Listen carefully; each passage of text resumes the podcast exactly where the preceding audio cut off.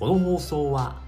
全国のどこからでもスマホでサクッとオリジナルタオルが注文できるミヤタオルとオンラインサロン届けるでおなじみの中ブログさんの提供でお送りします。このラジオでは自力で稼ぐゼロからジオと題し自力で稼ぐための考え方やノウハウやってよかったこと使ってよかったツールなどを、えー、名古屋から配信しております。はいおはようございます。4月の28日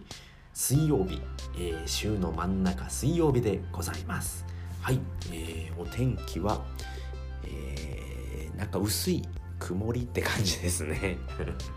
ちょっと曇っておりますね、えー、肌感的にはそこまで寒くはないですね。まあちょっと長袖は着ているんですけれどもうん。まあ朝晩はちょっと冷えるんですけれどもまだねそこまで、うん、寒くはないなっていう感じですねやっぱ太陽が出ている時とやっぱりねちょっとあのー、ちょっと寒いかなっていうのはあるんですけれどもうん、そこまで、うん、やっぱりもう春の兆しっていう感じでね、えー、いい感じで過ごしております。はい。えーと、今回はですね、えー、悩みには顕在的な悩みと潜在的な悩みがあるというお話でございます。はい。悩み悩みってね誰にでもあるかと思うんですけれどもこれにはね2種類の悩みがあるんですね。僕も全然知らなかったんですけれどもちょっと昨日のねクラブハウスでえー、っとそういったお話があったのでああこれ面白いなと思って、えー、今日お話ししようかなと思います。なのでね悩みについてあのね、えー、やっぱり困っている方っていうのはねたくさんいるかと思いますが、まあ、今回聞いていただいてですね、まあ、この悩み顕在的な悩みと潜在的な悩みっていうのはですね、まあ、あのセールスにでもでセールスにもですねあのいろんな角度から見れますので、まあ、そういったことをあの解消できればと思いますので、まあ、どういうものなのかっていうことを解説したいと思いますので、えー、最後まで聞いていただければと思います。はい。では行ってみましょう、えー、悩みには顕在的な悩みと潜在的な悩みがありますっていうことですね。顕在的な悩みっていうのはどういうものかっていうと、まあ、そういった悩みがある人っていうのは悩みが分かっているっていうことですね。自分で気づいているっていうような悩みですね、まあ、何が欲しいか分かっているので、まあ、Google で検索してえこういったものを買いたいな。Amazon で検索してこういったものを買いたい。なまあえー、例えばですね、まあ、洗剤ですよね、まあ、洗剤であったり、まあ、ボールドっていう名前の洗剤が欲しいって分かっていればまあ、そこで検索するのってやっぱ Google で検索したりしますよね。そこで YouTube で探すっていうことはまずないですよね。なのでそこであの、まあ、ボールドっていう洗剤が欲しい人っていうのはどういうあれなんだろうかっていうね。どういったところで検索をするんだろうかっていうことが分かりますよね。そうすることによって、ま、どういった、え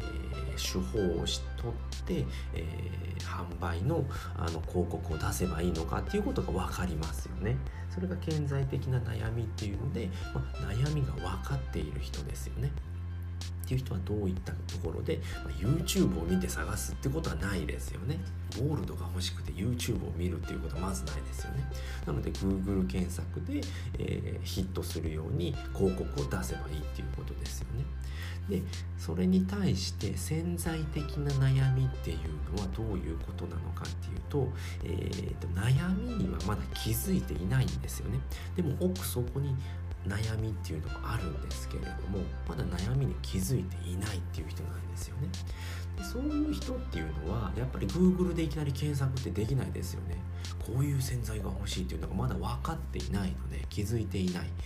うん、なのでそういう人にはどういったアプローチをすればいいかってなってくるとそういった方は YouTube の、えー、見ている時にあこういう洗剤が欲しかった。ボールドっていう名前の洗剤が欲しかったんだなっていうふうに気づくことができるんですよね。なので、えー、YouTube の動画そういう、ね、気づきを持たせる YouTube を作るであったり、うん、っていうことをすることによってそこからアプローチができるわけですよね。ものすごい落ちる洗剤特選5選みたいなね めっちゃ下手くそなタイトルつける そういうことができるわけですよね。であとは、え昨日のお話で出たんですけれどもキバナさんっていう方がアコーディオン奏者なんですよね。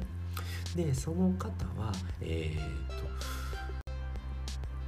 歌声を聞くだけで、えー、その方の音程が分かるっていうあのサービスをやりたいって言ってらっしゃったんですね。うん、なのでその歌っている声を聞いて、まあ、オンラインであったり、まあ、今はね今の時期はコロナ禍なので、まあ、オンラインで聞いても分かるって言ってたのででその方の、えー、音程が分かるわけですよね。でそこで分かったもので、えー、ていうのかな楽譜をあの作ることができるんですね木花さんって方は。うんなのでそういったサービスをやりたいんですけれども、まあ、どういった、えー、プラットフォームで、あのー、広告を出せばいいでしょうかっていうあのお悩みだったんですねお悩みちゃう、えーと、質問だったんですねなのでそのねやっぱりその潜在的な悩みっていうところで関して言うとやっぱ気づいてはいないわけですよね自分の中では。なので、まあ、そこで上がったもので言うと、まあ、音痴な人っていうのは音程が違うだけっていう人もいるんですよね。うん、なのでその音程を音程さえ分かれば、えーと、綺麗に歌うことができるんですよ。で音程っていうのはこういったものがあったりっていうのを YouTube で載せればいいんじゃないですかっていうことも言われてたんですよね。だから悩みに気づかせる動画を作れば、まあ、そういった購入につながってくるのではないかなっていうお話だったんですね。なので潜在的な悩みと顕在的な悩みでであったら使うプラットフォームが変わってくるわけですよね。顕在的な悩みっていう人はやっぱ物が何が欲しいか分かっているのでだったらブログであったりボールドの すいません洗剤で言ったら、まあ、ボールドっていうのは分かっているので、まあ、メリットデメリットっていう形で、えーと、ブログを作るだとやっぱりその Google の検索で引っかかってきますよねそういったものを作るであっり YouTube でもそうですね、まあ、ボールドでも YouTube そうですね、まあ、SEO で、えー、Google 検索でも引っかかってきますので、まあ、そういった作り方をするであったり、まあ、潜在的な悩みだとその悩みに気づかせるための、えー、コンテンツを作るっていうことですよね。うん、なので、えー YouTube であれば、まあ、そういった音痴の人の直し方であったり音痴な人っていうのはただ音程が違うだけなんですよ。でこちらの、えー、まあ、そういった動画を作ってでその最後の締めで、えー、と私はこういったことをやっておりますとあなたの歌を聴くだけで、まあ、音程の、あの判別をすることができますと。でそれを、え商品にしてあの売れるわけですよね、まあ、そういったことができますので、まあ、悩み一つとっても、まあ、顕在的な悩みなのか潜在的な悩みなのかで、えー、っとセールスをする方法がまた違ってくるわけなんですよね。っていうことを昨日あのね、え、勉強しましたので今日お話をさせていただきました。なんか歯切れが悪いですね。はいすいませんでした。なので、えーと、今回のまとめですね。悩みには、えー、顕在的な悩みと潜在的な悩みがあるんですよと。2種類の悩みがありますよっていうことですね、まあ、顕在的な悩みっていうのは悩みがどういうものかしっかり分かっているもの。自分で自覚気づいているものが顕在的な悩みですよ。何が欲しいか分分かっているということですよねで潜在的な悩みっていうのは、え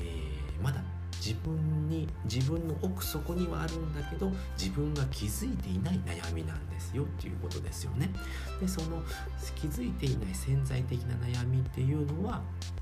えー